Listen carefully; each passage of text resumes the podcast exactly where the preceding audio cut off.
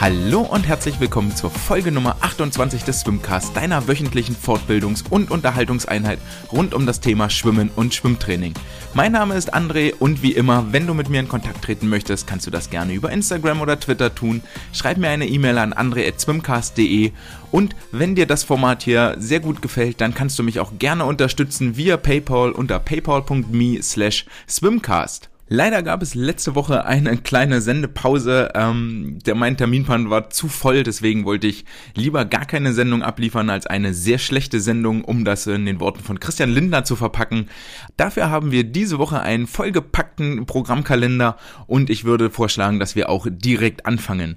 In den vergangenen 14 Tagen ist so ähm, das ein oder andere Anekdote im Schwimmerleben passiert. Unter anderem hat sich vor zwei Wochen Sarah Sjöström in Schweden auf dem Glatteis den Ellbogen Ellenbogen gebrochen und musste tatsächlich anschließend sogar operiert werden, was jetzt die äh, Genesungsdauer wohl etwas in die Länge ziehen wird.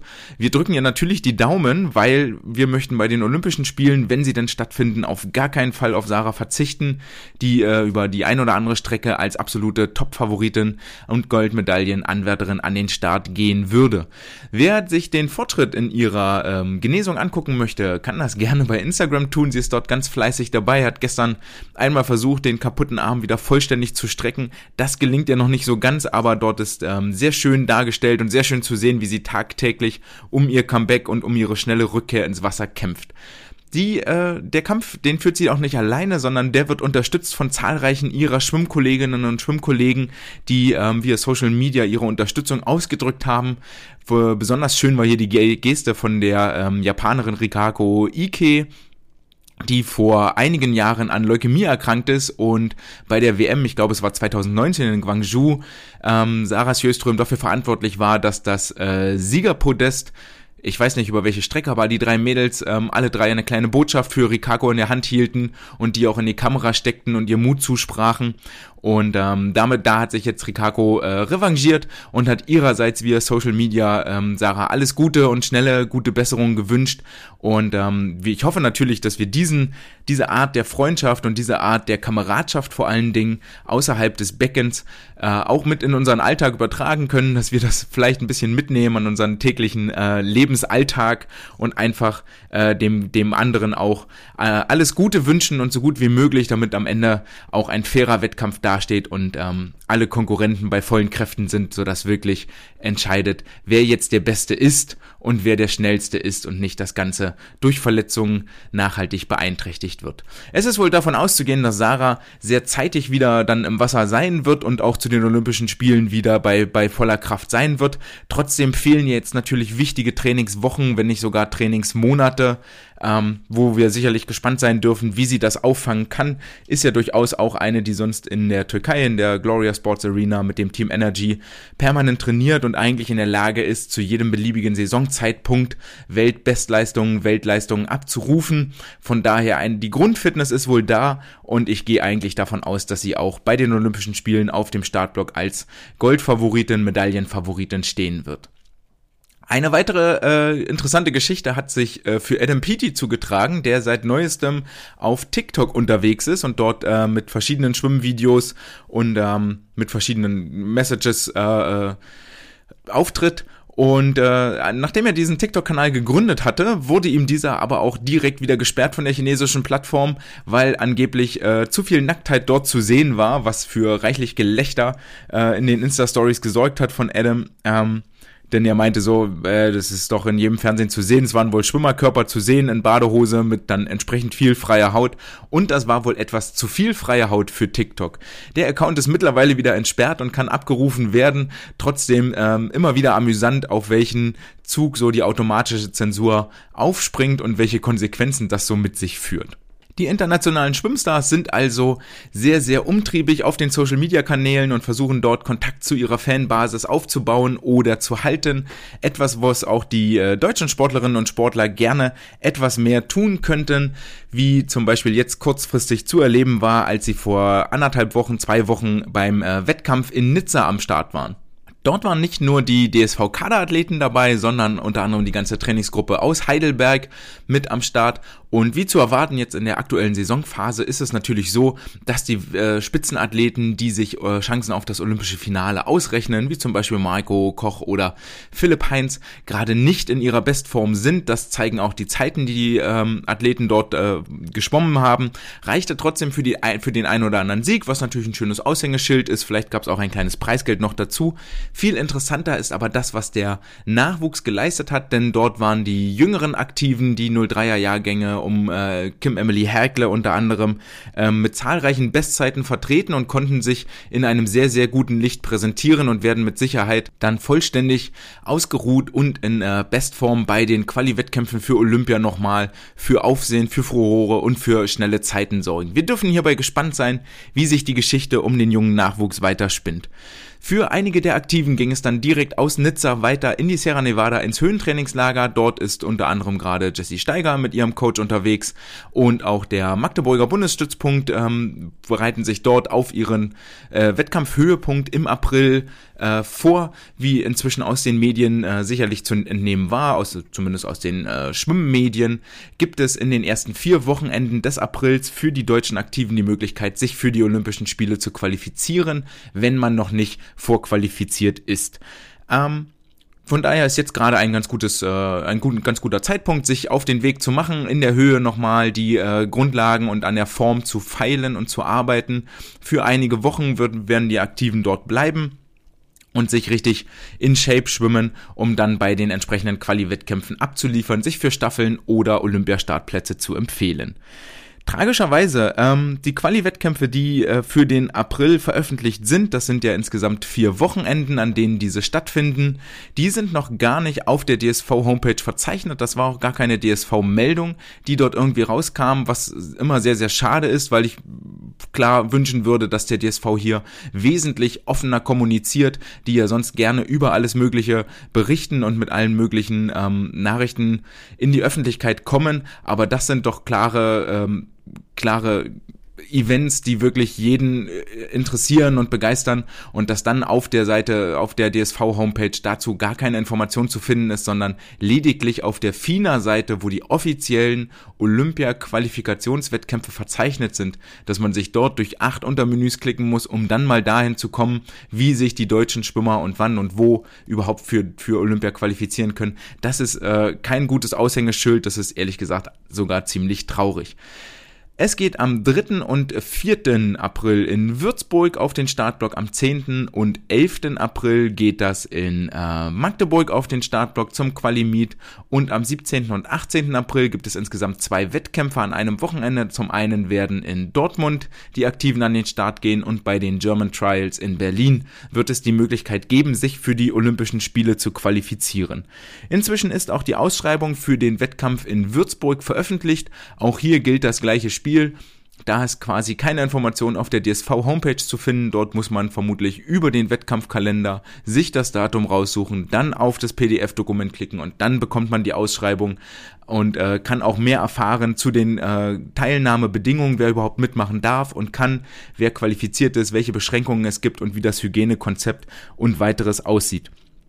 Ähm, die Ausschreibung für Würzburg sieht nämlich vor, dass dort maximal 100 Aktive gleichzeitig in der Halle sein werden zu den einzelnen Abschnitten, dass pro Strecke maximal die 20 schnellsten Sportler zugelassen werden. Das äh, wird wohl auch ähnliches äh, Konstrukt dann für den Wettkampf in Magdeburg eine Woche später sein. Und nochmal eine Woche später geht es ja dann äh, in Dortmund auf den, auf den Startblock. Das war ursprünglich mal als NRW-Meisterschaften tituliert. Das ist jetzt vor einer Woche zurückgenommen worden, der Titel. Das ist nur noch ein normaler Wettkampf, wo keine Meisterschaftstitel vergeben werden. Ähm, ist es ja aber auch nur im ähm, Großen und Ganzen die Möglichkeit auf die Qualizeiten. Ähm, das Hygienekonzept für den Wettkampf in Dortmund umfasst insgesamt zwölf Seiten, ist also sehr, sehr lang, sehr ausführlich, was man darf, was die Sportler nicht dürfen, für die Helfer, für die Betreuer. Und dann kriegt man nochmal einen kleinen Einblick. Es ist inzwischen auch die, ähm, das Hygienehandbuch für die Olympischen Spiele draußen, ähm, was so zu beachten ist und an was man dort so alles denken muss. Der Wettkampf in Dortmund ist ausschließlich zugelassen für Kaderathleten aus dem Nachwuchskader 2 und höher, also NK2, NK1, dann der Perspektivkader und der Olympiakader. Äh, alle anderen Sportler sind draußen, das heißt auch die Landeskader, die jetzt trainieren dürfen, sind ähm, sind von diesem Wettkampf ausgeschlossen, was unter anderem alle meine Sportler betrifft. Ich weiß natürlich, dass es sehr, sehr schwierig ist, dort ein entsprechendes Starterfeld zu bringen und ähm, dass es auch kompliziert ist, wo ziehe ich die Grenze, welcher Sportler darf teilnehmen, welcher Sportler darf nicht teilnehmen. Was sich äh, aber alle Organisatoren hier vor Augen führen müssen, ist die Tatsache, dass selbst die Sportler, die ins Wasser dürfen, sprich die Landeskader oder Bezirkskader auch bei uns, ähm, dass alle die, die ins Wasser dürfen und jetzt seit Oktober oder seit November trainieren und vor sich hin trainieren, gar keinen Höhepunkt haben, gar keinen Wettkampf, nichts, wo sie sich messen können. Ähm, und das raubt doch arge Motivation. Erschwerend kommt bei uns im Moment in NRW hinzu, dass die Kaderkriterien für die kommende Saison veröffentlicht worden sind und fatalerweise sind hier die äh, Kriterien nochmal verschärft worden. Das Ganze orientiert sich an den Rudolf-Punkten Kurzer Exkurs zu den Rudolf-Punkten. Die Rudolf-Punkte orientieren sich am jeweiligen Altersklassenrekord und ähm, stufen dann ab, sind 100% sind der Rekord und dann gehen die äh, Stufen nach unten prozentual ähm, und dann gibt es entsprechende Punkte. Wie da jetzt genau die Prozente sind, weiß ich tatsächlich gar nicht. Ähm, aber auf jeden Fall sind das sehr, sehr harte Normen, ähm, was okay ist, weil im Moment ist es so, dass in NRW der, der Landeskader zum Beispiel übervoll ist, es sind mehr Aktive darin, als äh, zum Beispiel, als offiziell eigentlich sein dürften. Von daher ist eine gewisse Ausdünnung durchaus schon okay. Allerdings ist diese Ausdünnung natürlich zu erwarten aufgrund der ähm, Corona-Pandemie, der eingeschränkten Trainingsmöglichkeiten, der Tatsache, dass die, dass die Kinder vielleicht andere Hobbys entdecken, entdecken und ähm, wir werden sowieso damit zu kämpfen haben, dass wir ähm, Sportler verlieren für den Schwimmsport, für den Leistungssport. Jetzt an der Stelle die Rudolf-Punkte, also die Kaderkriterien, nochmals zu verschärfen, um den Kader auszudünnen mit dem Ziel, ist natürlich ein, ein nur so mittelkluger Weg, weil es muss immer, immer überlegt werden, wie sieht die Kaderpyramide aus, sie soll unten sehr breit sein in den jüngeren Jahrgängen, damit oben eine Spitzenleistung erwächst. Und da zieht auch nicht das Argument, dass man die Rudolf-Punkte, also die Kaderkriterien anhebt, um den Abstand zu den äh, Bundeskader, zu den Olympiakadern zu verringern, also dass du dann in den zwei Jahren, die du trainierst, von der Aufnahme meinetwegen in den Landeskader äh, bis in die NK2 oder NK1 oder ähm, Perspektivkader, äh, um dort den, den, die Lücke zu verringern, damit der Sprung in den entsprechenden äh, nächsthöheren Kader dann wahrscheinlicher wird, sondern du musst eher dafür sorgen, dass du die Sportler, die du jetzt hast, so förderst und so mit einbeziehst in das äh, Leistungssystem Schwimmsport, dass sie dass sie den nächsten Sprung schaffen und nicht automatisch den Kader ausdünnen, weil dieses Ausdünnen sorgt immer dafür, dass ähm, langfristig, dass die Sportler die Lust verlieren und jetzt ist es für einige, obwohl sie vielleicht trainieren können, noch viel unmöglicher geworden, diese Punkte zu erreichen, geschweige denn, wenn vielleicht gar keine Trainingsmöglichkeiten bestehen und das raubt jegliche Motivation. Das heißt, dieser ganze, ich befürchte eher, dass dieser ganze Mittelblock gibt ja ganz unten, sei jetzt mal ganz pauschal, die Sportler, die das aus äh, Spaß an der Freude machen, an der Bewegung, die aber nie in höhere Bereiche kommen werden. Dann gibt es die, die so das sehr, sehr breite Mittelfeld bilden die also vielleicht in einem Kader drin sind oder kurz davor sind und sich dort von, von Kaderstufe zu Kaderstufe hocharbeiten wollen. Und dann gibt es die Überflieger, die easy jede neue Stufe überspringen.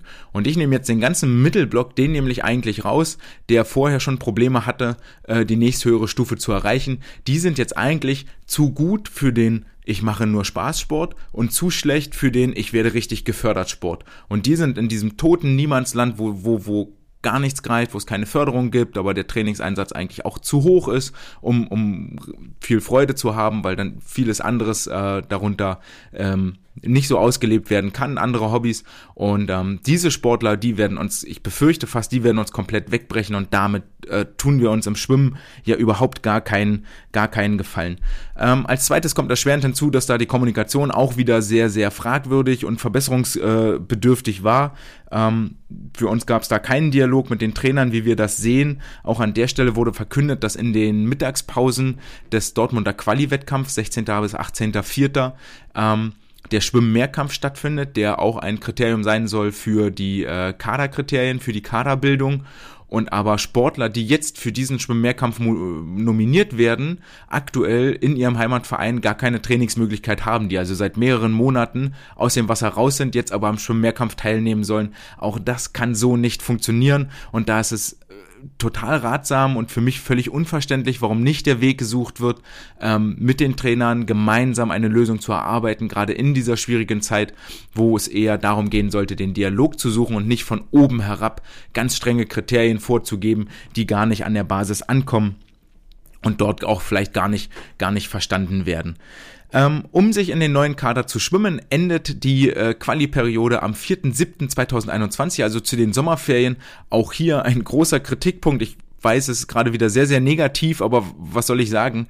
Ähm, es kann mir doch keiner garantieren, wie viel Wettkämpfe werden wir bis zum 4.7.21 haben. Finde ich ein sehr, sehr schwieriges Feld. Ich befürchte nämlich fast, dass wir bis dahin eigentlich vielleicht ein, höchstens zwei Wettkämpfe haben werden.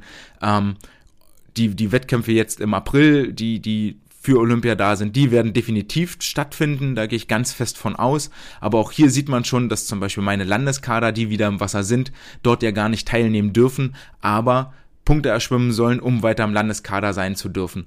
Und nach aktuellem Stand der Pandemie ist es ja so, dass die äh, äh Neuinfektionswerte und die, die Inzidenzwerte seit ungefähr einer Woche wieder auf einem Niveau, auf dem gleichen Niveau verharren und ähm, das Ganze angetrieben durch die Mutantenvarianten, durch die deutlich ansteckenderen Varianten, die aus Südafrika und aus Großbritannien kommen. Das heißt, ähm, im Moment gehen die Experten tatsächlich davon aus, dass wir spätestens Mitte März wieder mit einem Anstieg der Fallzahlen zu rechnen haben, weil die deutlich ansteckenderen Varianten dann die Oberhand gewinnen und ähm, in der Vielzahl verbreitert sind und dann reichen die aktuellen Maßnahmen nicht nicht. Erschwerend kommt hinzu, dass ab 22.02. natürlich die, die Grundschulen und Kitas wieder öffnen, gerade hier in NRW, die Oberstufen wieder öffnen, also sprich die letzten beiden Abschlussklassen wieder in die Schule laufen und sich dort munter und fröhlich gegenseitig anstecken. Der ganze Laden wird uns vermutlich Anfang Mitte März, also ne, Schulöffnung plus zwei Wochen oder drei Wochen ist dann Mitte März, wird uns das Mitte März richtig um die Ohren fliegen. Ähm, wir werden wieder schließen wir werden wieder die Rolle rückwärts machen und für den Sport bedeutet das, dass wir weiterhin keine Wettkämpfe haben werden und damit haben wir ein richtig, richtig großes Problem. Wir müssen gucken, dass wir die Sportler bei Laune halten. Wir müssen gucken, dass wir ähm, irgendwo eine Variation reinbringen, dass wir, dass wir den, den, den Kindern einen kleinen Hoffnungsschimmer mitgeben und sagen, ey, hier, dafür tust du das nicht nur, weil du jetzt mit deinen Freunden wieder zusammen in einer Gruppe dich, dich treffen darfst und Sport treiben darfst, sondern auch für ein mögliches Wettkampfziel. Und hier halte ich die Maßnahmen, die jetzt gerade getroffen werden in unserem kleinen, bescheidenen Falle, das gilt ja nicht für alle Bundesländer, äh, für absolut kontraproduktiv und für null förderlich für irgendwelche Motivationen oder irgendwelche anderen Geschichten, die die Sportler und Sportlerinnen bei Laune halten sollen. Von daher ist der Schritt definitiv zu begrüßen. Der neue DSV-Präsident Marco Troll hat sich zum zweiten Mal geäußert und einen offenen Brief an die Politik geschrieben und dort darum gebeten, dass doch bitte äh, Rücksicht genommen werden soll auf die ähm, auf die äh, wissenschaftlichen Erkenntnisse, dass in den Schwimmhallen, im Wasser, beim Training quasi keine Ansteckungsgefahr besteht. Das hatten wir hier auch vor einigen Wochen schon mal thematisiert. Thema hohe Luftfeuchtigkeit, die die Aerosole bindet, die dann keine 1,50 Meter, sondern nur noch 20 Zentimeter fliegen. Das Chlor, das die Viren unschädlich macht sowieso und generell die hohen Hygienestandards, die in der Schwimmhalle gegeben sind, vor allen Dingen im Vergleich zu einem Fitnessstudio, wo nicht so oft geputzt und sauber gemacht wird wie in der Schwimmhalle, wo bei uns jetzt gerade regelmäßig ein einmal pro Stunde nach jeder Gruppe, vor jeder Gruppe die ähm, Umkleiden, die Duschen, die Bänke, alles ordentlich abgewischt und sauber gemacht wird. Ähm, sehr, sehr schön, dass äh, der DSV-Präsident dort das Wort führt und auch ähm, sich, sich klar äußert und doch diese Bitte auch weiter trägt an die Politik, auch wenn das jetzt erstmal kein Gehör gefunden hat. Bis 7. März wurde ja der Lockdown verlängert. Ähm, ist es schön zu sehen, dass hier eine gewisse Art von Öffentlichkeitsarbeit im positiven Sinne tatsächlich auch stattfindet. Was uns ein bisschen in die Quere kommen könnte, ist eine Studie von der TU Berlin die die verschiedenen Ansteckungsrisiken in den äh, einzelnen Settings untersucht hat und daraufhin, äh, was jetzt auch ein bisschen durch die durch die Medien geisterte und ähm, das vielleicht als äh, Handreichung für die Politik verstanden wissen möchte, welche welche Örtlichkeiten denn einem sehr hohen Ansteckungsgrad unterliegen oder in welchen Örtlichkeiten ein sehr, eine sehr niedrige Ansteckungswahrscheinlichkeit besteht. Erfreulicherweise natürlich Theater, Opern, Museen dort ganz weit unten mit einer mit einem R-Wert von 0,5 ähm, 30% Belegung, alle äh, Menschen, die dort dann sich aufhalten, tragen auch eine Maske. Der ÖPNV mit Maske liegt nur bei 0,8. Den Supermarkt hat man so als Referenzwert genommen bei 1,0. Ähm, das Kino mit 30% Belegung ohne Maske liegt auch bei 1,0. Und dann kommen wir schon in die deutlich höheren Bereiche, geht's dann hoch bis 1,6, wo wir zum Beispiel bei der Fernbahn sind oder bei einer dreistündigen Busfahrt mit Maske, 50% Belegung. Und ähm, jetzt kommt etwas, was uns sehr, sehr quer schießen wird und ähm, wo ich fast befürchte, dass wir nochmal hinfallen werden. Sie haben den Ort Schwimmhalle mit einem R-Wert von 2,3 berechnet. Und das widerspricht natürlich allem, was wir hier auch schon mal ähm, besprochen hatten, thematisiert hatten und was aktuell in meinem Erkenntnisstand so vorliegt. Äh, derzeit ist die Studie nur als Preprint verfügbar, das heißt, man hat noch nicht alle Seiten gesehen und weiß nicht, ähm, es gibt so, die Methode wurde mal kurz erläutert, ähm, die Rahmenbedingungen auch skizziert, wie das Ganze berechnet würde. Und ähm, unter anderem haben sie zu, zugrunde gelegt, um das Infektionsrisiko zu berechnen, die Quellstärke, also wie ähm, wie, wie, wie, wie hoch belastet ist der Virenträger, äh, die Atemaktivität, was natürlich dazu führt, dass äh, Sporthallen oder Schwimmhallen, wo sehr schwer geatmet wird und sich sehr dolle bewegt wird, ähm, hier ganz, ganz schlimme Werte haben, dann wie viele Aerosole sich im Raum befinden und wie lang die Aufenthaltsdauer ist. Und hier haben wir vielleicht ein kleines Problem, denn die Schwimmhalle ähm, schneidet mit einem R-Wert von 2,3 wesentlich schlechter ab als zum Beispiel eine Sporthalle, die im Freizeitsport zu 50 Prozent belegt ist mit Menschen, die keine Maske tragen. Dort beträgt der R-Wert nur 1,5. Im Fitnessstudio bei 30 Prozent Belegung ohne Maske beträgt der R-Wert nur 1,4. Und ähm, da hier gehen die Forscherinnen und Forscher aber davon aus, dass das Fitnessstudio äh, die Aufenthaltsdauer anderthalb Stunden beträgt, in der Turnhalle beträgt die Aufenthaltsdauer nur eine Stunde und in der Schwimmhalle beträgt die Aufenthaltsdauer wiederum zwei Stunden. Und ähm, wenn jetzt natürlich davon ausgegangen wird, dass ich mich zwei Stunden mit einer infektiösen Ra Person in einem Raum aufhalte, ist ja völlig klar, dass die Ansteckungswahrscheinlichkeit deutlich höher ist, als wenn ich die Berechnungsgrundlage nehme, ich bin nur eine Stunde mit dieser Person in einem Raum. Hier ist vielleicht eine Limitation, die ich gerne nochmal berücksichtigt haben möchte, weil für mich auch ähm, nicht ganz klar ist, die meisten Turnhallen empfinde ich persönlich, in denen wir uns aufhalten, gerade wenn es so Schulturnhallen sind, als sehr, sehr schlecht belüftet, wohingegen wir zum Beispiel bei uns in der Schwimmhalle ähm, unter anderem die Fenster öffnen können und zwar deutlich mehr, als das in der Schwimmhalle möglich wäre. Äh, eine Schwimmhalle, die ähm, permanent die Luft sowieso umwälzt, damit die Chlordämpfe dort ähm, abge abgesaugt werden und abgeführt werden.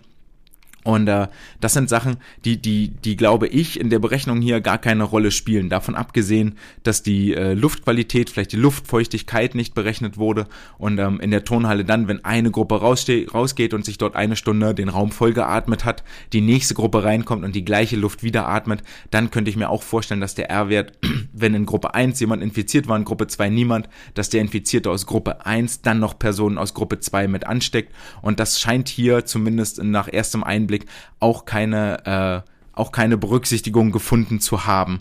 Ähm, Zumindest war aus der Studie jetzt spontan nicht ersichtlich, warum unsere Annahmen, die wir, ähm, die ja auch der SVNRW veröffentlicht hat, das äh, waren ja mit Studien, worauf wir auch Bezug genommen haben bei uns im Verein, ähm, das sind äh, scheinbar Dinge, das wurde aus dem Preprint nicht deutlich, aber könnte ich mir vorstellen, die hier nicht berücksichtigt wurden bei der Berechnung des R-Wertes, sondern es wurde sehr allgemein, ähm, sehr einfach erstmal äh, äh, Zahlen in den Raum geworfen und so eine grobe Orientierung gegeben.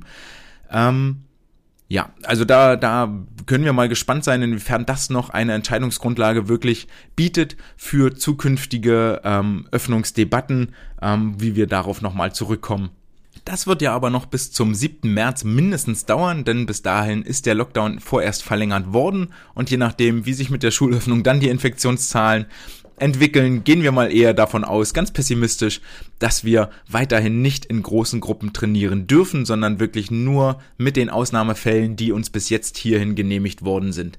Erfreulicherweise, und ähm, das soll nicht irgendwie Neid erwecken oder prahlerisch klingen, sondern soll für euch vielleicht die Möglichkeit geben, nochmal bei den Stadtverantwortlichen nachzuforschen und nachzufragen, ähm, und zwar zielführend, äh, ist unsere Gruppe gewachsen, die jetzt im Wasser sein darf. Wir sind seit zwei Wochen wieder im Wasser, also werden heute am Freitag die zweite Woche ähm, beenden und inzwischen sieht das auch wieder nach Schwimmen aus, was meine Sportlerinnen und Sportler so treiben, nachdem das in den ersten Tagen eher wie ein äh, angetriebenes Stück Holz, wie ein Stück Treibholz aussah, äh, können wir inzwischen doch eher wieder auch bei den Zeiten, die so erreicht werden, von Schwimmen reden. Ähm, wir durften unsere Gruppe tatsächlich ein bisschen erweitern und zwar ist Anfang des Jahres äh, ist nicht nur die Liste für die Landeskader und Na Nachwuchskader 2 etc. rausgekommen, sondern auch die Liste der Bezirkskader ist veröffentlicht worden. Von daher durften wir auch von städtischer Seite mit offizieller Genehmigung unsere ähm, Trainingspersonenliste um die Gruppe der Bezirkskader erweitern. Das betraf zwar nur drei Aktive, aber immerhin drei Aktive mehr oder weniger nehme ich doch gerne dann mit die drei Aktiven. Das heißt, wir haben jetzt jetzt zwölf Sportler und Sportlerinnen im Wasser.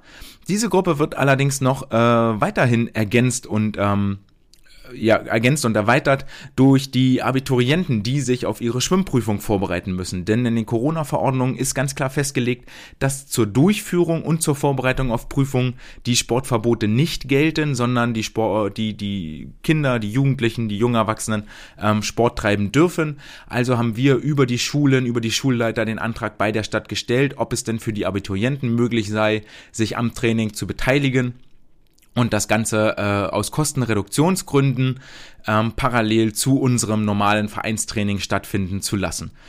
Die Genehmigungen sind jetzt erteilt worden, sodass wir tatsächlich nochmal die Gruppe um vier erweitert haben, sodass ich jetzt auch sage, okay, damit sind wir aktuell auch am Limit. Wir können uns gerade auf sechs Bahnen aufteilen.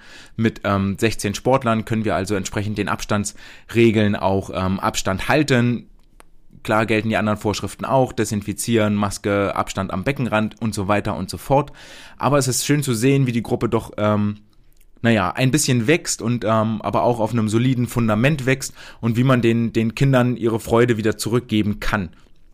Ähm, sind auch alle mit viel Begeisterung, mit viel Einsatz dabei. Die Tatsache, dass wir jetzt wieder im Wasser sind, bedeutet für mich auf der anderen Seite natürlich etwas mehr Arbeit. Zum einen, weil es wieder den Weg nach Mülheim und zurück beinhaltet, der so 45 Minuten dauert. Dann sind wir dort zwei Stunden vor Ort und weil wir fatalerweise eine ähm, Zweiteilung in der Gruppe jetzt haben. Das heißt, wir haben Sportler, die ins Wasser dürfen und wir haben immer noch Sportler, die nicht ins Wasser dürfen ähm, und sich die nicht ins Wasser Sportler ähm, nicht benachteiligt fühlen sollen, gibt es dann abends weiterhin von 19 bis 20 Uhr das gemeinsame Zoom-Training ähm, mit mir als Vortoner und mit den Kindern, die mitmachen, mit den kleinen Gesprächen, ähm, was mir auch ehrlich gesagt viel, viel Freude macht. Ähm, da hatten wir schon mal drüber gesprochen vor zwei Wochen, was den Sportlerinnen und Sportlern eine Tagesstruktur gibt und so ein bisschen kleinen Halt. Ähm, wir kommen dort auch mal ins Plaudern und sie haben ein bisschen Bewegung. Äh, wirklich ich genieße das sehr und ähm, merke auch, wie, wie motiviert die Kids da sind und ähm, wie sie sich Mühe geben und dass ihnen das echt äh, fehlt zum einen das gemeinschaftliche Sporttreiben als auch die Bewegung im Ganzen als, äh, als solches. Was haben wir jetzt gemacht in den ersten Wochen im Wasser? Ähm, das ist eigentlich das gleiche, wie das schon äh, im August war, als wir wieder eingestiegen sind. Wir fangen erstmal an mit ganz viel äh, Technikarbeit, mit ganz viel Wasserlage, mit ganz viel Wassergefühl. Bei der Technik habe ich jetzt schon hingeguckt, dass wir vielleicht den nächsten Schritt gehen, einen Schritt weiter gehen, nicht nochmal das gleiche wiederholen, was wir im Sommer nach dem Sommer bei den ersten Einheiten gemacht haben, sondern dort ein bisschen komplexer komplexer einsteigen und versuchen uns jetzt so Schritt für Schritt wieder eine gewisse Form zu erarbeiten ähm, und so nach und nach wieder an die Umfänge zu kommen und in die Umfänge reinzukommen. Ähm, ja, anders geht's ja dann im Schwimmen auch nicht. Natürlich immer gekoppelt, das war mir jetzt in dieser Woche vor allen Dingen nochmal ein Anliegen, dass wir nicht bloß stumpf hin und her schwimmen, her und hin, ähm, also nur in diesem ganz banalen Ausdauerbereich bleiben, sondern was ja auch ganz, ganz essentiell ist und ganz, ganz wichtig ist beim Schwimmen, weil die Wettkampfdauer sehr, sehr kurz ist und die Intensität, die Belastung ähm, sehr, sehr hoch, äh, dass die Sportler auch in hohen Intensitäten schwimmen, also ähm, 6x50 All Out zum Beispiel mit dabei, wo es mir gar nicht darum geht, dass sie jetzt eine bestimmte Zeit XY schwimmen oder dass das besonders hübsch aussieht, sondern wirklich, dass sie lernen, äh, in ihrem Körper möglichst viel Energie in möglichst kurzer Zeit zur Verfügung zu stellen, zu generieren, dass dort diese Prozesse angesprochen werden. Das war mir jetzt noch ein wichtiges Anliegen, dass wir das wirklich von der zweiten Woche, wo wir jetzt sind, von der zweiten Woche mit integrieren ins Training, weil das auch ähm, etwas ist, was trainiert werden muss und was vor allen Dingen auch trainiert werden kann und ganz, ganz wichtig ist. Dennoch bleibt natürlich noch viel, viel Arbeit vor uns. Ähm, Rom wurde auch nicht an einem Tag erbaut und die, die Kids haben noch einige Jahre Zeit, sich zu entwickeln. Ähm, schön wäre dennoch, dass wir irgendwie Richtung Sommer wieder an unsere Normalform rankommen, beziehungsweise ja Richtung Sommer bei den Wettkämpfen, aber Richtung Ostern äh, schon wieder uns auf dem Niveau bewegen, wo wir dann ähm, im, im November, Dezember aufgehört haben, denn da waren wir tatsächlich wieder ganz gut unterwegs. Und dass sich dieses Stück Treibholz, das ich vor zwei Wochen den ersten Montag mal wieder ins Wasser geworfen hat, wo ich froh war, dass alle wieder nach oben geploppt sind und alle wieder aus dem Wasser gekommen sind, dass sich dieses Stück Treibholz in ein äh, schnelles, kräftiges äh, Schiff weiterentwickelt.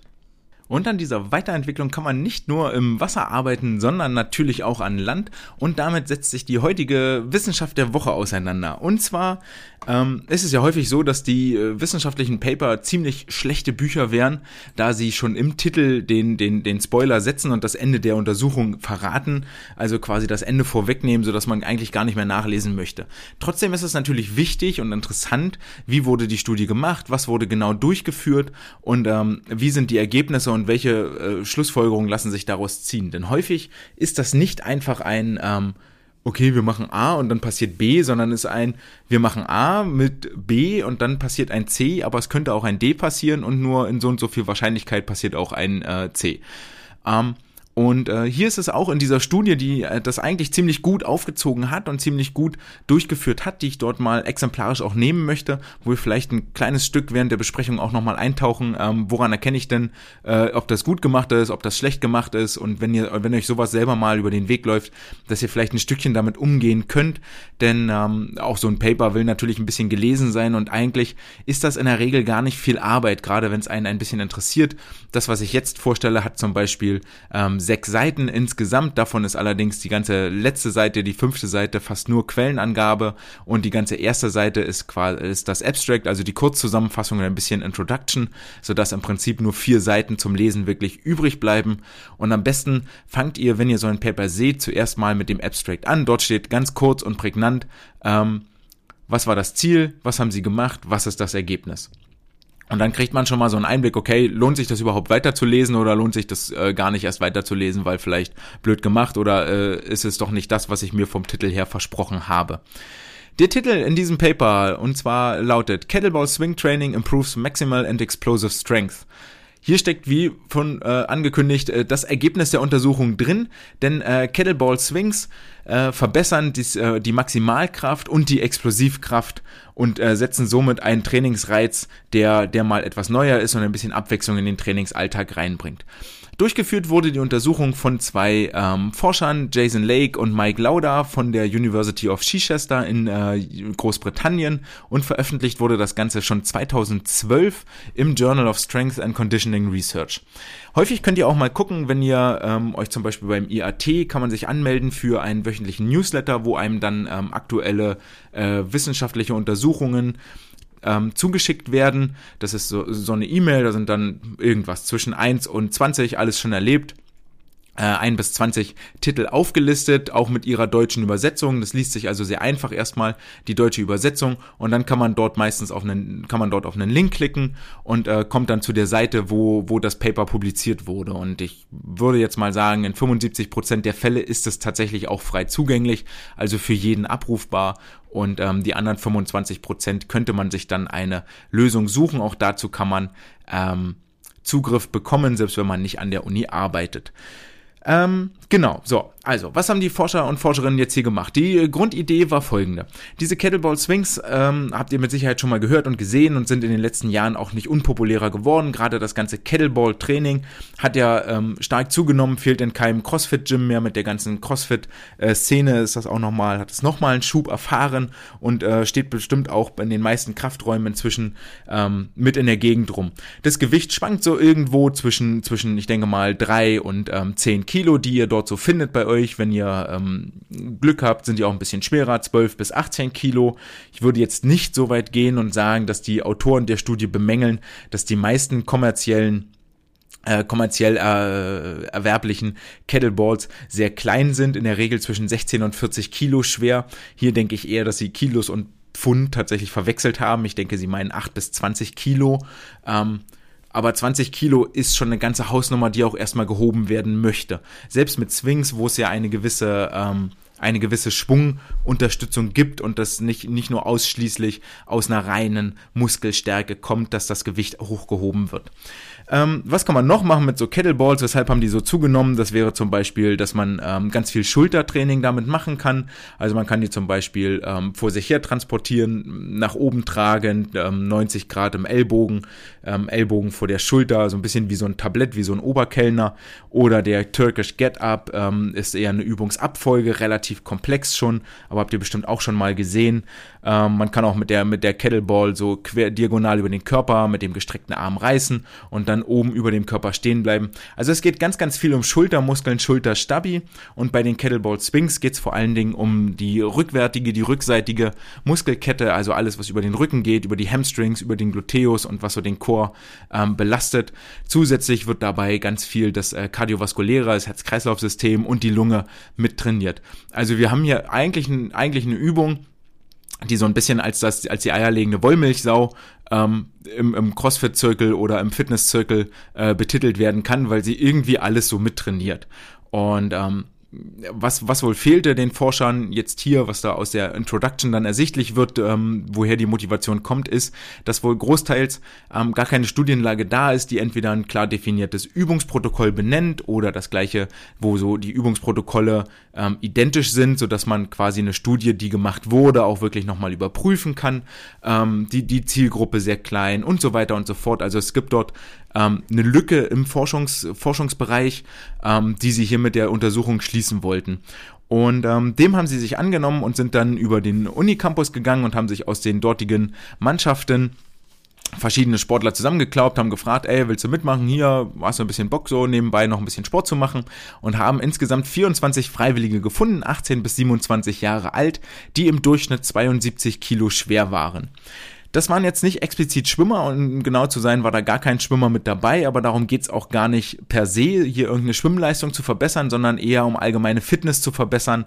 Ähm, deswegen ist das völlig okay, dass dort Fußballer, Hockeyspieler und Rugbyspieler mitgemacht haben. Die Ergebnisse, die mit den Sportlern erzielt wurden, lassen sich garantiert auch auf unsere Schwimmer und Schwimmerinnen übertragen. Ähm, genau dann äh, ist natürlich die Frage, wie führe ich die Untersuchung durch. Das Ganze steht immer in den Methoden drin. Dort steht also drin, ähm, wen habe ich überhaupt genommen, äh, was habe ich mit denen gemacht und äh, wie, wie sieht das Testverfahren aus, welche, welche Intervention habe ich gemacht. Also wir haben die Sportler dann trainiert und das Testverfahren, wie habe ich das Ergebnis vor der Intervention und nach der Intervention überprüft. Und das ist etwas, ähm, hier muss man sagen, den, den Forschern, die haben etwas gemacht, was wir relativ selten finden.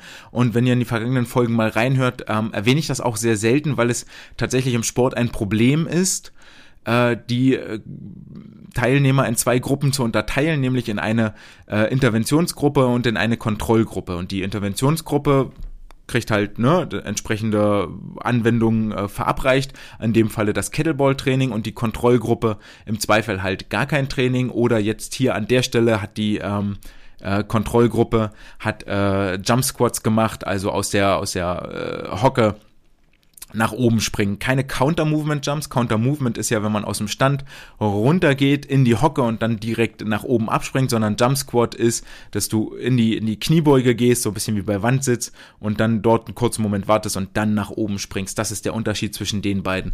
Und ähm, in der Regel, also häufig ist es so, dass wenn ihr was mit Leistungssportlern macht oder so, dann wollen eigentlich entweder alle, alle das geile Zeug haben, womit sie besser werden, als wenn sie es nicht kriegen, oder ähm, meistens gar nicht genug Sportler da sind, um überhaupt zwei Gruppen sinnvoll bilden zu können. Hier bei 24 ist natürlich toll, zwei Gruppen, A12 Sportler. Ähm, die haben im, im Prätest, also vor der Untersuchung, haben sie die Sportler einmal so ein, einmal einen Jump Squat machen lassen und einen haben sie die Sportler einen Jump Squat machen lassen und äh, auch geguckt, äh, One Repetition Maximum im Half Squat, also eine halbe Kniebeuge und dann ähm, wie viel Kilos können die Sportlerinnen und Sportler dort äh, äh wirklich noch stemmen. Das lag bei ungefähr 140 Prozent der Körpermasse so über die äh, Sportler hinweg. Und das ist schon relativ viel, wenn man sich überlegt, dass die äh, 70 Kilo wiegen, sind 140 Prozent, nicht ganz 100 Kilo, um so eine äh, Kniebeuge dann, dann zu absolvieren. Äh, genau, dort werden also quasi dann die Prätestergebnisse genommen, sprich mit wie viel, wie viel Kilos oder Prozent Körpermasse kannst du den Half Squat machen und wie hoch springst du eigentlich ähm, vor der Untersuchung.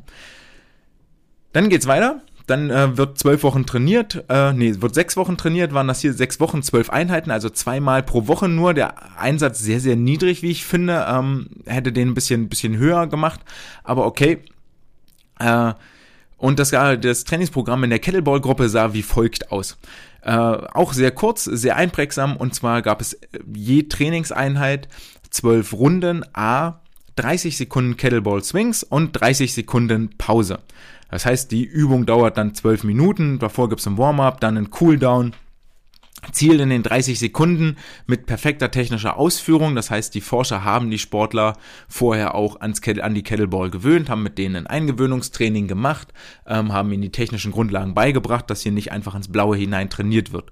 Und ähm, Genau, Ziel war in den 30 Sekunden so viele Wiederholungen wie möglich zu schaffen und das Ganze mit einer 12 Kilo Kettleball, wenn du weniger als 70 Kilo gewogen hast und mit einer 16 Kilo Kettleball, wenn du mehr als 70 Kilo gewogen hast. Und 16 Kilo sind schon ein ganz schönes Brett, da kommt die Pumpe ordentlich ins äh, Arbeiten, der Körper fängt an zu schwitzen und ich kann mir gut vorstellen, dass nach den 12 Minuten Übungszeit oder 12 Minuten Serienzeit beziehungsweise 6 Minuten Arbeitszeit da doch der ein oder andere mit Muskelkater nach Hause gegangen oder am nächsten Tag aufgewacht gemacht ist.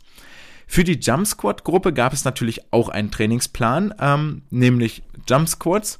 Und zwar haben sie acht mal sechs Wiederholungen ohne Zusatzgewicht gemacht, sechs mal sechs Wiederholungen mit 20 Prozent ihres Maximal möglichen Gewichtes, also dieses One Repetition Maximum, sechsmal drei Wiederholungen mit 40% des Repetition Maximum Gewichts und dann zum Abschluss viermal drei Wiederholungen mit 60% des Maximalgewichts, sodass die Sportler hier auf insgesamt ähm, 3, 6, 12, auf insgesamt 18 Jump Squats kamen, nee, 8 mal 6 ist 48, auf mehr Jump Squats kamen, ähm, aber halt auch dort gearbeitet haben, dass sie explosiver sind an ihrer Kräftigung. Ich denke mal, die, die Korrelation zwischen ich mache Jump Squat Training und am Ende der Sprunghöhe nach den, nach den sechs Wochen Training, das sollte einleuchtend sein. Deswegen ist das auch die Kontrolle, dass dort ein Effekt passiert. Das ist eigentlich klar, dass das bedarf keiner Untersuchung. Ähm, genau. Dann wurde ein Nachtest gemacht, auch hier wieder das gleiche Pro Testprozedere wie äh, vor der Intervention. Das heißt, äh, für das Half Squat One Repetition Maximum wurde das Maximalgewicht auf den äh, Sportler gepackt und zwar so lange ähm, wurde das Gewicht erhöht, bis sie äh, keine zweite Wiederholung mehr geschafft haben. Also wirklich nur eine Wiederholung. Dafür gab es insgesamt fünf Versuche mit drei Minuten Pause zwischen den einzelnen Versuchen. Und wie läuft das ab? Dieser Half Squat. Half Squat heißt, dass ich eine ähm, Bewegungshöhe habe, die 45 Prozent der Beinlänge entspricht. Das heißt, wenn ich einen Meter Beine habe, dann bewegt sich die Hüfte, der Körperschwerpunkt 45 Zentimeter nach unten, 45 Zentimeter nach oben. In der zweiten Runde wurde dann der Vertical Jump gemessen. Das heißt, die Sportler stehen auf so einer Kraftmessplatte, die die maximal ähm, applizierte Kraft misst und dann auch die Sprunghöhe ermittelt. Äh, wer dort mal bei der Sichtung irgendwie mit dabei war oder beim Vielseitigkeitstest beziehungsweise bei der Leistungsdiagnostik, ähm, der wird das kennen. Da gibt's von Kistler so Platten, da sind Drucksensoren drin. Ähm, relativ also komplexer Aufbau, weil muss natürlich einiges an, an, ähm, an Impact aushalten und äh, auch die ganze Rechnung dahinter beziehungsweise die ganze Technik, die da drin steckt, ist mit Sicherheit nicht so simpel. Die Berechnung, die dahinter steckt, die ist schon ähm, vergleichsweise einfach. Nun ja, jedenfalls wurde dann bei diesen Vertical Jumps die maximale Sprunghöhe ohne Kilos ähm, gemessen. Das Ganze wurde auch insgesamt dreimal durchgeführt und dann der beste der Versuche gen genommen. In der Kettleball-Gruppe, also in der Interventionsgruppe, gab es leider über die sechs Wochen hinweg insgesamt drei Personen, die äh, die Untersuchung abgebrochen haben und die nicht weiter fortgeführt haben. Das ist natürlich schade. Über die Gründe ähm, sprechen die Autoren hier nicht, aber das kann natürlich immer passieren, dass man so eine Dauerintervention hat. Kann auch sein, dass sie sich verletzt haben oder ähnliches. Dass wenn man hier so eine Dauerintervention hat, dass da äh, die einzelnen einzelne Personen mal ausscheiden oder keine Lust mehr haben. Es steht natürlich jedem frei, dort immer ähm, das abzubrechen oder seine Einwilligung zurückzuziehen. Wie sah das Ergebnis jetzt aus? Ähm, gibt es im Kettleball-Training einen Effekt auf die Sprungkraft, also auf die Explosivität und auf die Maximalkraft, wie der Titel des äh, Papers bereits verraten hat? Ja, gibt es tatsächlich. Und zwar hat sich in der Kettleball-Gruppe die ähm, Maximalkraft äh, wie folgt verbessert. Ähm, die Sportler haben vorher 156 Prozent im, im, Schnitt 156 Prozent ihres Körpergewichtes äh, im Half Squat wieder nach oben gedrückt und äh, sind dann nach der Untersuchung 174 Prozent, also eine Verbesserung um 18 Prozent. Äh, die äh, Jump Squad Gruppe hat insgesamt hat sich verbessert von 173 Prozent vorher nahezu auf 186 Prozent nachher, also eine Verbesserung von 13 Prozent. Beide Verbesserungen und hier wird's auch nochmal interessant. Beide Verbesserungen sind signifikant für ihre jeweilige Gruppe. Und zwischen den Gruppen allerdings gab es keinen Unterschied. Also die Aussage ist, dass Kettleball-Training den gleichen Trainingseffekt hat wie Jump Squat-Training. Was bedeutet signifikante Verbesserung? In der Regel, ähm, wenn es einen Effekt gibt, ähm, da wir hier über Statistiken reden, ist es ja nie so, dass es 100% schwarz oder 100% weiß ist, sondern immer mit einer gewissen Wahrscheinlichkeit. Und in der häufig, häufig sind das Konfidenzintervall 95%. Das heißt, ähm, wenn ich die Untersuchung mit den gleichen Bedingungen nochmal durchführe, dann werde ich zu 95 Prozent das gleiche Ergebnis erhalten. Und dann gibt es immer so 5%, wo dann irgendwas anderes Komisches passiert, was eigentlich gar nicht zu erwarten ist. Ähm, das heißt, es kann dir dann im Einzelfall mit dem einzelnen Sportler passieren, dass er keine Verbesserung zeigt mit dem Kettleball-Training. Aber wenn du eine Gruppe von zehn Sportlern hast, dann werden neun von den Sportlern auf jeden Fall eine Verbesserung zeigen. Ähm, das ist quasi das, wo wir immer davon reden, es ist signifikant oder es ist nicht signifikant. Ähm, und du kannst davon ausgehen, dass wenn es signifikant ist, dass dann auch wirklich das übertragbar ist auf eine große Gruppe, auf eine große Gesamtheit. Bei den Jump Squats sieht das Ganze, ähm, beziehungsweise bei der, bei der Sprunghöhe, bei der Vertical Jump Height, sieht das Ganze genauso aus. Und zwar gab es ähm, auch hier eine signifikante Verbesserung von äh, insgesamt 24 Prozent in der Jump Squat Gruppe und eine Verbesserung von 15 Prozent in der ähm, Kettleball Gruppe. Also hier ist ganz klar zu sehen, dass die Jump Squat Gruppe einen größeren Fortschritt gemacht hat als die Kettleball Gruppe. Ähm, das verwundert jetzt nicht unbedingt, weil die Übung natürlich für Jump Squats, um dann Jump Squat ähm, zu überprüfen, viel, viel spezifischer ist als das eher allgemeine Kettleball Training. Aber auch hier gilt wieder, jede Gruppe für sich signifikant verbessert, Unterschied zwischen den Gruppen nicht vorhanden. Also hier ist es so, dass ähm, äh, ja, also kein, kein signifikanter Unterschied zwischen den Gruppen. Ähm, die Forscher schreiben jetzt hier, um das Ganze in der, Diskus in der Discussion, also die Ergebnisse, die ich jetzt vorgestellt habe, finden sich dann in so einem Paper häufig in der Results-Section, sinnvollerweise. Ähm, und dann gibt es am Ende noch eine Discussion, wo die Ergebnisse entweder eingeordnet werden und Limitationen der Studie aufgezeigt werden und so weiter und so fort. Hier schreiben die Forscherinnen und Forscher, dass äh, trotz des verhältnismäßig leichten Gewichtes in der Kettleball-Trainingsgruppe, wir erinnern uns 12 bis 16 Kilo, ähm, eine klare Verbesserung in den, in den beiden Tests hier nach, nachweisbar war, was impliziert, dass sie davon ausgehen, nimmt man etwas mehr Gewicht, äh, die Verbesserung sogar noch größer hätten ausfallen können.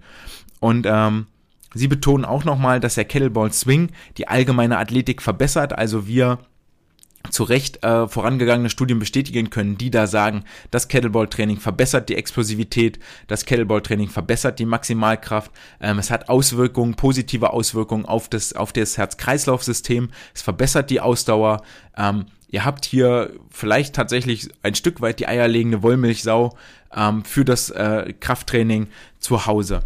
Vor allen Dingen, ähm, was mir auch sehr, sehr gut gefällt an dieser Übung, ist die Tatsache, dass wir hier etwas haben, was die rückwärtige Muskelkette trainiert.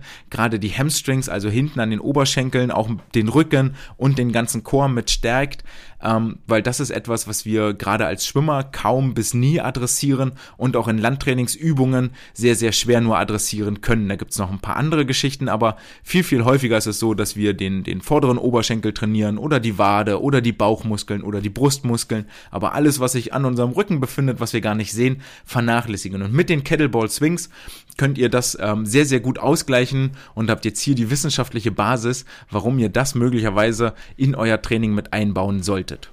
Was uns völlig nahtlos zur äh, Aufgabe der Woche überleitet, die total überraschend in dieser Woche die Kettlebell Swings sind. Denn jetzt haben wir so viel drüber gesprochen und habe ich euch äh, die, die Vorzüge dessen ans Herz gelegt, dass ich natürlich auch irgendwie nochmal vielleicht erklären sollte, was ist das, was macht man da, ähm, wie, wie, wie, wie könnt ihr das trainieren. Kettlebell Swings, ähm, ist eigentlich von der Grundidee her relativ simpel. Ihr habt eine Kettleball in der Hand, in den ausgestreckten Armen. Die Beine sind etwas mehr als hüftbreit auseinander. Und dann wird die Kettleball zwischen den Beinen nach hinten durchgeschleudert, in der halben Kniebeuge, der Oberkörper senkt sich ab, in der, halb nach hinten geschleudert und dann in einer explosiven Bewegung werden die Beine gestreckt, die Hüfte nach vorne geschleudert und dann schwingt die Kettleball mit ausgestreckten Armen vor dem Körper in so einem kleinen Halbkreis bis auf Schulterhöhe, auf keinen Fall drüber hinweg, sondern bis auf Schulterhöhe, damit ihr aus den Armen ein bisschen stabil kriegen müsst, bis auf Schulterhöhe nach oben und dann geht's wieder runter. Dann geht's wieder hoch, wieder runter. Ähm, Genau, das ist quasi ein Kettlebell Swing. Da kann man ähm, sich auch einiges falsch machen, wo ich vor allen Dingen am Anfang, und das haben die Forscher ja hier auch gemacht, wirklich erstmal so eine kleine ähm, Ausbildung gemacht haben. Das heißt, auch hier geht's wieder darum, gerader Rücken, gerade Schulterlinie, nicht so dieser klassische Schwimmer, der mit seinen Schultern nach vorne sackt und dann im Rundrücken sich dort einkullert, wie so ein Känguru, das in seinen Beutel rollen will, sondern mit Spannung im Oberkörper, in den Schultern, macht euch groß und breit, zieht die Schulterblätter zurück, lasst den unteren Rücken gerade, der Chor, die Bauch- und Rückenmuskulatur, die muss angespannt sein und die Hüfte macht so eine kleine Bewegung nach hinten, ähm, nicht, nicht so sehr zwischen die Beine, sondern wirklich bewegt sich nach hinten unten sodass die Hände zwischen, zwischen den Beinen durchschwingen können und dann geht es wieder hoch. Also der gerade Rücken und der Hip Hinge nach hinten, das sind die entscheidenden Kriterien und Merkmale und dass die Bewegung oben spätestens auf Schulterhöhe aktiv abgebremst wird aus den Armen, aus den Schultern. Ähm, darum geht's beim Kettleball Swing und dann könnt ihr ja mit euren Kiddies erstmal anfangen, 10 Sekunden oder 10 Wiederholungen, ähm, vielleicht auch erstmal mit einem ganz, ganz leichten Gewicht, nehmt ihr 2 Kilo, 3 Kilo, um in die Bewegung reinzukommen, vielleicht auch erstmal gar nicht, äh, gar kein Gewicht, sondern nur mit einem Besenstiel oder ähnlichem. Ähm, und dann könnt ihr so peu à peu das Gewicht steigern. Wenn ihr jetzt nicht gerade eine kurze, also muss keine Kettleball sein, das geht auch mit einer Kurzhantel zum Beispiel, die man dort irgendwo anfasst, oder ähm, ihr bastelt euch einen Rucksack, packt den mit, mit Büchern voll oder mit Wasserflaschen. Äh, da gibt's mit Sicherheit die, die eine oder andere Idee, wie man das ähm, zu Hause mit äh, äh Heimmitteln, die, die sich in der Wohnung finden, auch nachstellen lässt. Ja, und dann äh, nehmt ihr eure Sportler und habt ihr gerade gehört, das reicht, wenn ihr das über sechs Wochen, zweimal pro Woche, ähm, 30 Sekunden arbeiten, 30 Sekunden Pause, zwölf Durchgänge durchführt, dann habt ihr eine Verbesserung schon. Ähm, ihr könnt da natürlich Verschiedenes machen, ihr könnt das auch über eine Wiederholungszahl regeln, dass es 20 Wiederholungen sein sollen oder wie gesagt, äh, wie, wie hier vorgestellt, so viele Wiederholungen wie möglich. Ähm, und dann könnt ihr das in euren Trainingsalltag mit einbauen. Zu guter Letzt im Trainingsalltag ähm, sollte es auch noch ein kleines Lied geben für das äh, tägliche Zoom-Training. In dieser Woche ist das äh, Push It von Salt and Pepper und das Lied geht so ungefähr dreieinhalb, vier Minuten. Das heißt, ihr könnt äh, hier auch schön im, im Cardio-Bereich arbeiten und zwar in dem Liegestütz äh, Bergsteiger, so lange wie das Lied läuft und immer wenn ein kleines Push-It kommt, gibt es entweder einen Liegestütz oder einen Burpee ähm, oder ihr springt nur mit den Füßen nach vorne, macht einen Hockstrecksprung ohne Liegestütz. Das wäre meine Aufgabe, meine Empfehlung. Ein kleiner Ohrwurm, den ihr euren Kiddies mit aus dem Zoom-Training nach Hause in den Alltag wieder geben könnt. Und damit sind wir auch am Ende der heutigen Folge angekommen. Ich hoffe, es hat euch äh, gefallen. Ihr hattet ein bisschen Spaß dabei, ihr habt ein bisschen was gelernt. Wenn ihr mich unterstützen wollt, dann gerne via paypal.me slash swimcast. Wenn ihr mit mir reden wollt, dann gerne über Instagram, über Twitter oder über E-Mail andre.swimcast.de. Ansonsten freue ich mich, wenn ihr abonniert, wenn ihr weiterempfehlt, wenn ihr einen Like da lässt, wenn ihr euren Sportlern ein bisschen mehr Wissen, ein bisschen Abwechslung in den Trainingsalltag mitgeben könnt, dann habe ich auch schon mein Ziel erreicht. Ich freue mich, wenn wir uns nächste Woche wieder Wiedersehen. Das war's für heute. Ciao.